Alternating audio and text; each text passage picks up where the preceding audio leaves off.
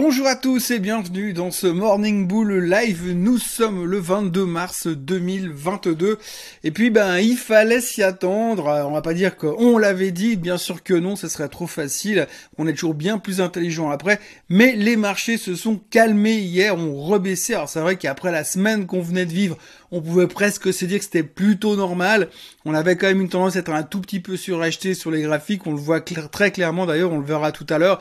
Mais en gros, eh bien, les marchés se sont calmés hier. Mais en plus de tout ça, eh bien, il y avait une raison dans toute cette espèce de calme, de baisse, de prise de profit, de légère prise de profit. C'est le fait que Monsieur Powell a parlé de nouveau hier. Je vous le mentionnais hier matin. Et puis aussi parce que le pétrole se réveille à nouveau. C'est les deux grosses thématiques de la journée. Mais on va commencer tout de suite avec euh, les états d'âme de Jérôme Powell.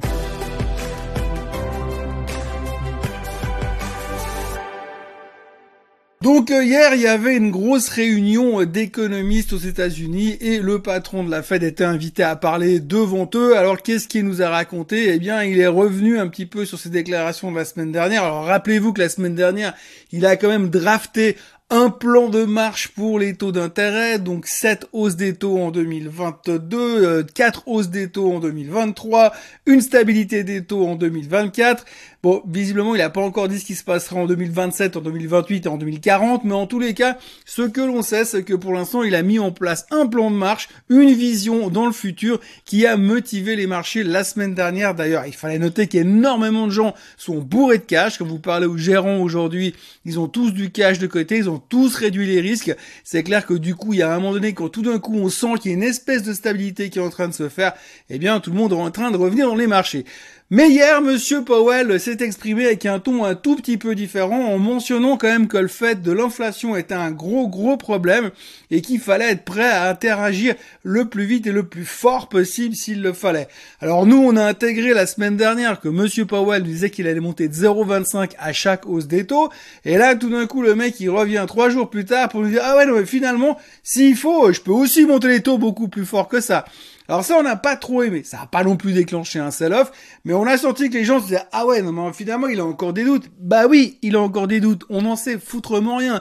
Personne ne peut lire dans les cartes de l'avenir des marchés. La science, la finance n'est pas une science exacte, ça fait des, années que je le répète, mais en gros, Monsieur Powell hier a exprimé gentiment euh, à ce parterre d'économistes et de business analystes et de comportementalistes économistes comme quoi, eh bien, les choses étaient en train de se calmer et que lui, il n'avait pas la maîtrise de tout ça et qu'il fallait quand même gérer l'inflation et que si vraiment elle commençait à partir un petit peu trop loin, eh bien, ça pourrait être très très douloureux et ça allait le forcer à agir beaucoup plus violemment et ça le marché il a pas aimé du tout. Donc il y a eu une petite pression vendeuse rien de grave. Mais si on regarde de nouveau les comportements des graphiques on voit où on est aujourd'hui. On était suracheté on est toujours suracheté. Donc il faut encore s'attendre à avoir une petite pression vendeuse probablement euh, ces prochains temps sur les marchés. Mais bon pour l'instant on reste quand même relativement serein. Et puis bah on continue à faire des, des parallèles avec l'inflation et à se poser des questions. Évidemment l'inflation est un problème et quand l'inflation est un problème, où est-ce qu'on regarde? Eh bien, on regarde bien évidemment le baril de pétrole. Donc d'un côté, on a Powell qui vient nous dire que l'inflation est un problème et dans la foulée, eh bien, vous avez le baril qui repart comme un boulet de canon à la hausse. Alors pourquoi est-ce qu'il repart comme un boulet de canon à la hausse? Eh bien, on va regarder ça tout de suite. On a mis le feu à tout ça il y a quelques 24 heures quand tout d'un coup les rebelles yéménites ont attaqué euh, des raffineries pétrolières en Arabie Saoudite. Donc du coup, euh, les opérations d'Aramco en Arabie Saoudite se sont ralenties. Donc du coup, ils ont pu produire moins de barils, et puis déjà qu'il y a moins de barils sur le marché pour les conditions qu'on connaît à cause de la guerre et à cause des tensions économiques qu'on a partout et à, cause du fait que les matières premières sont en shortage un peu partout, si vous avez des raffineries parmi les plus grandes du monde qui tout d'un coup produisent moins, il y a moins de barils de pétrole, donc du coup, il y a moins d'offres sur le marché, et quand il y a moins d'offres sur le marché, puis que la demande est toujours très très forte, eh bien, le baril monte. Donc, première hausse du baril. Et deuxième chose d'hier, c'est qu'une pétée de ministres se sont retrouvés à Bruxelles pour manger des petits fours, pour boire du pinard, et puis on pour prendre l'apéro. Et puis au passage, ils ont commencé à rediscuter les nouvelles sanctions qu'ils pourraient faire euh, face à la Russie et euh, face à la guerre en Ukraine. Donc pour l'instant, il y a un des seuls secteurs qu'on n'a pas touché au niveau des sanctions économiques sur la Russie, c'est le gaz et le pétrole. Oui, parce que si demain on sanctionne le gaz et le pétrole sur la Russie, ça veut dire qu'il y a quand même pas mal de pays européens qui vont se retrouver avec des sacrés problèmes de gaz et des sacrées factures de gaz et de pétrole également, sans parler du prix à la pompe. Donc du coup, on hésite quand même à sanctionner les Russes de ce côté-là, forcément, parce que à cause de l'argent. Donc du coup, les annonces d'hier ont fait encore plus monter le baril parce qu'il y avait quand même des intentions. Alors pour l'instant, rien n'a été fait. On a entendu plusieurs ministres dire qu'ils n'étaient pas trop sûrs s'il fallait le faire. Certains étaient pour, mais que ça allait être très très difficile de faire passer la votation, enfin la décision parmi le parterre de ministres. Pour l'instant, rien n'a été fait, mais en tous les cas, dans le doute, le baril continue à monter puisque le WTI est à 112,5 et le Brent est à 118,50. Donc ça, mis à bout à bout avec les déclarations de Monsieur Powell, vous avez l'inflation qui menace et Powell qui dit qu'il peut être beaucoup plus agressif sur les taux. Il n'y avait pas besoin de faire Sciences Po pour comprendre qu'à un moment donné, ça allait mettre un petit peu de pression vendeuse sur les marchés.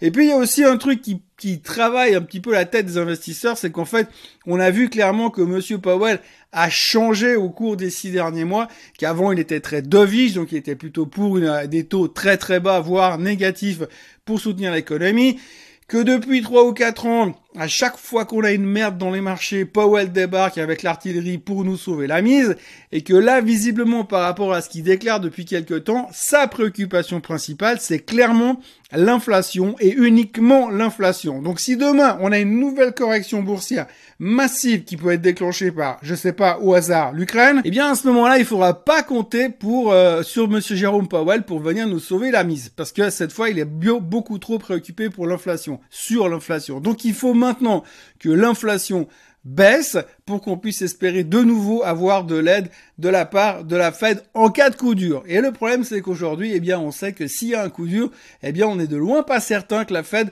va arriver à notre secours. Du côté euh, Russie-Ukraine, ça commence à se détendre. On espère de voir une détente puisque hier soir tard, le président Zelensky a quand même ouvert la porte à de nouvelles négociations de paix. Il a dit qu'il était d'accord de discuter à propos de la, du statut de la Crimée, du statut du Donbass, mais que par contre il voulait parler directement avec Vladimir Poutine parce que pour là, pour l'instant, pour lui, il n'y a aucune certitude comme quoi Poutine a vraiment envie de cesser la guerre. Alors pour l'instant, c'est un, nouveau pas de la part des Ukrainiens en direction des Russes.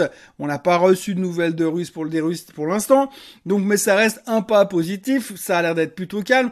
Il faut dire que le marché, comme je le disais hier, a complètement mis ça de côté en se disant que pour l'instant, voilà, la guerre tant qu'elle est contenue, ça va bien, on peut continuer dans cette direction, mais si ça venait à dégénérer, ça serait un petit peu embêtant. Alors pour l'instant, c'est contenu, on s'en occupe pas trop, mais on garde quand même un œil de ce côté-là pour voir si on n'est pas en train euh, de partir en sucette du côté de la guerre. Donc on va continuer à surveiller tout ça. Pour l'instant, il y a deux trois bonnes nouvelles. Il faut noter quand même que de l'autre côté, on a un petit peu les Américains qui donnent un petit peu de qui souffle le chaud et le froid, puisque euh, hier, euh, le président américain a déclaré que les Russes utilisaient des missiles hypersoniques, missiles qui sont quasiment impossibles à arrêter.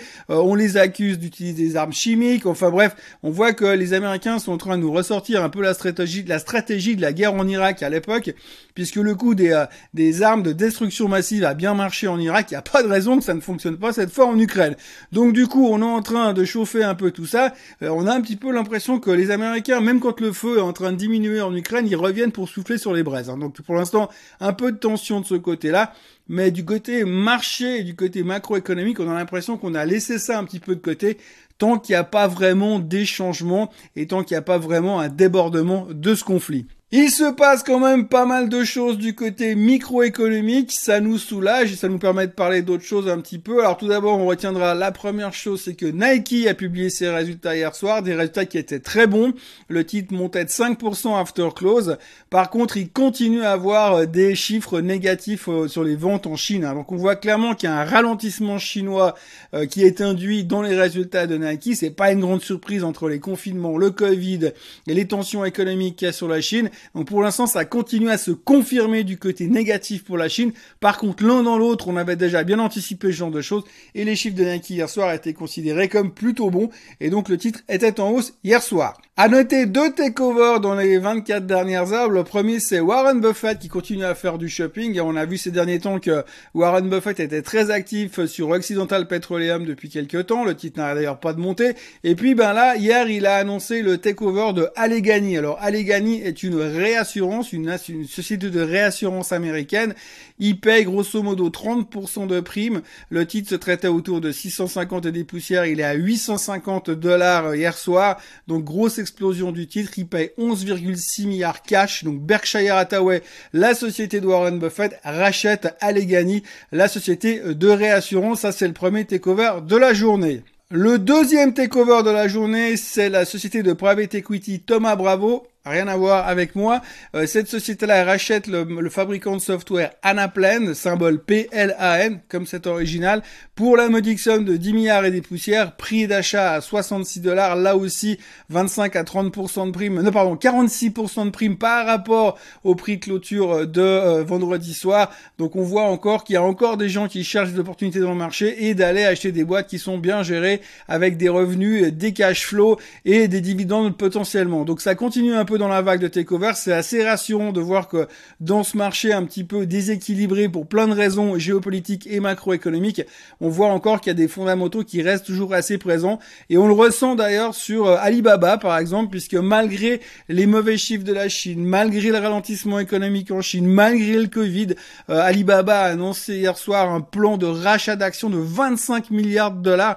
Donc les gars, ils savent plus quoi faire de leur argent si ce n'est se racheter eux-mêmes leurs propres actions. C'est toujours plutôt encourageant et ça, ça veut aussi dire qu'il y a quand même de la valeur qui existe dans ces marchés-là et qu'on n'a pas de raison non plus de paniquer à l'extrême tant que les choses restent telles qu'elles sont à l'état naturel. C'est vrai que l'inflation est un problème, mais c'est vrai que quand on voit la valorisation de certaines sociétés et quand vous voyez qu'il y a encore beaucoup de gens qui ont du cash et qui sont prêts à investir dans de la valeur, eh bien ça rassure un tout petit peu pour la stabilité future des marchés, même si aujourd'hui c'est quand même euh, très troublé pour les raisons qu'on ne cesse de répéter depuis bientôt trois mois. Si l'on parle de la Chine, on est obligé de parler euh, de malheureusement du crash du Boeing 737-800 qui s'est écrasé hier euh, au-dessus de la Chine. 132 euh, personnes ont perdu la vie dans ce, dans ce crash aérien. Au-delà de ça, eh bien, le marché n'a évidemment contrôlé la chose, surveillé la chose et commencé à vendre Boeing parce qu'on a entendu 737 et crash. Donc tout d'un coup, on a tapé sur Boeing. Le titre a perdu 3,5%. Mais ce qu'il faut retenir dans l'histoire, c'est que c'était un 737-800. Alors on va pas rentrer dans les détails technique, mais c'est euh, l'avion qui a été grandé pendant des années, pendant deux ans chez Boeing, c'est le 737 Max, c'est pas le même. Le 737-800 est un avion qui a un track record plutôt fiable au niveau aéronautique euh, ces dernières années, et euh, les Chinois sont les plus gros acheteurs de 737-800. D'ailleurs, c'est la plus grosse flotte internationale en Chine, et donc c'est un stress parce qu'ils ont grandé toute la flotte pour voir s'il n'y avait pas de problème. Il faut noter que l'avion était à 29 000 pieds, soit pratiquement 10 000 mètres, et qu'il a quasiment quasiment chuté euh, verticalement euh, jusqu'au sol ou presque. Donc du coup, il y a pas mal d'interrogations qui se font de ce côté-là. Donc à chaque fois qu'il y a un crash comme ça, eh bien, il y a un peu de pression mondeuse sur Boeing, mais a priori, ça n'a rien à voir, en tout cas pour ceux qui font la liaison, ça n'a rien à voir avec le crash du 737 Max, de les, les crashs, pardon, des 737 Max de Legpuck qui avait lié, euh, mené à toute cette, cette chasse aux sorcières chez Boeing qui avait posé beaucoup de problèmes. C'est complètement une histoire différente à suivre quand même les développements puisque la totalité des 737 800 Chinois sont dorénavant groundés euh, en Chine. Ça va aussi probablement causer des problèmes euh, aéronautiques ces prochains temps en Chine. Parlons deux petites secondes de crypto-monnaie.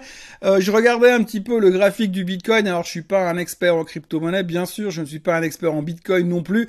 mais quand je regarde l'aspect technique, alors ce matin le Bitcoin est extrêmement bien disposé puisqu'il est en train de repartir en direction de la résistance des 43 000 dollars. si on arrivait à casser ce niveau-là, ça pourrait être super bullish parce qu'on est vraiment dans une phase de triangle technique comme on le voit sur le graphique. Et si ce triangle s'accélère à la hausse, si on casse le triangle, ça va générer une accélération haussière. Techniquement, j'ai envie de dire que quand je regarde un petit peu les niveaux de surachat aussi sur le Bitcoin, je dirais qu'il va peut-être buter contre sa résistance à 43 000 pour redescendre en direction des 39 000, auquel cas là, faudra le racheter pour jouer la prochaine cassure quand il aura accumulé suffisamment d'énergie euh, pour euh, une cassure qui va être agendée, on va dire, pour la fin du mois de mars d'après les mouvements du graphique. Toujours au sujet des crypto-monnaies, on retiendra euh, les déclarations de monsieur Jim Chanos. Monsieur Jim Chanos est un, est un hedge fund manager américain assez connu. Alors lui, il a fait tout un speech hier sur Coinbase en disant que Coinbase était un bubble stock, une bulle spéculative et que lui, il avait commencé à le shorter massivement parce qu'il pensait que les résultats étaient gonflés, que c'était beaucoup trop cher pour ce qu'il faisait, que c'était complètement exagéré. Alors on sait effectivement qu'aujourd'hui Coinbase charge des, frais énormes à chaque transaction parce qu'ils peuvent se le permettre. Mais effectivement, plus la concurrence va arriver, plus ça risque de faire du mal aux earnings de Coinbase. Donc il y a un petit peu de crainte de ce côté-là. Et Monsieur Chanos est venu hier pour taper vraiment dessus en disant moi je vais short, je pense que ce titre est une bulle, donc il faut aussi le retenir. Et puis puisqu'on est dans les nouvelles super positives, on retiendra aussi euh, le, le, stratégiste de chez Morgan Stanley. Alors lui, on sait qu'il n'est pas très positif. Il est revenu parler hier en parlant du rebond de ces derniers jours, en disant que c'était un rebond qui était vicieux, que pour lui euh, le bear market était toujours présent et qu'il fallait utiliser toutes les opportunités pour commencer à revendre le marché et profiter de cette hausse qui était totalement aberrante à son sens, puisque euh, les problèmes sont là et vont perdurer. Il en veut pour preuve encore les discours de Monsieur Hier soir. Donc si on regarde effectivement juste le graphique du S&P et juste le graphique euh, du Nasdaq, on va commencer par le S&P, eh bien on voit qu'effectivement après avoir cassé notre trend descendant et sur les deux graphiques c'est valable et que depuis euh, depuis ce moment-là, eh bien tout d'un coup on a commencé à faiblir et on voit qu'aujourd'hui quand on regarde en bas du graphique, vous avez euh, les stochastiques et vous voyez qu'on est très très haut, on a été très vite très haut et que maintenant il va falloir retrouver un niveau normal pour commencer à se poser les bonnes questions. C'est un petit peu la crainte du marché aujourd'hui. En plus des taux d'intérêt, en plus de l'inflation, en plus de l'Ukraine, eh bien, euh, tout le monde est inquiet par cette théorie de surachat actuel sur les actions. Alors, est-ce que tous ces gens qui sont blindés de cash vont revenir à la première baisse? On ne sait pas. Aujourd'hui, pour l'instant, les futurs sont plutôt calmes, voire négatifs. On est en baisse de 0,10%. La bonne nouvelle, c'est que l'Asie est en pleine forme pour le moment. Affaire à suivre, mais souvenez-vous qu'on est quand même vachement suracheté et que Powell, eh bien, nous a bien mis le doute dans la tête hier soir. Voilà, c'est tout ce qu'il y avait à raconter aujourd'hui. Il y aurait certainement beaucoup plus, mais je crois qu'on a fait un petit peu le tour de tout ce qui était important. Merci d'avoir été encore une fois avec moi ce matin. N'oubliez pas de vous inscrire, de vous abonner à la chaîne Suisse Côte Suisse. Parlez-en autour de vous, faites du marketing, likez cette vidéo et puis s'il vous plaît, revenez voir demain parce que sinon je vais me sentir tout seul. Passez une très bonne journée et à demain. Bye bye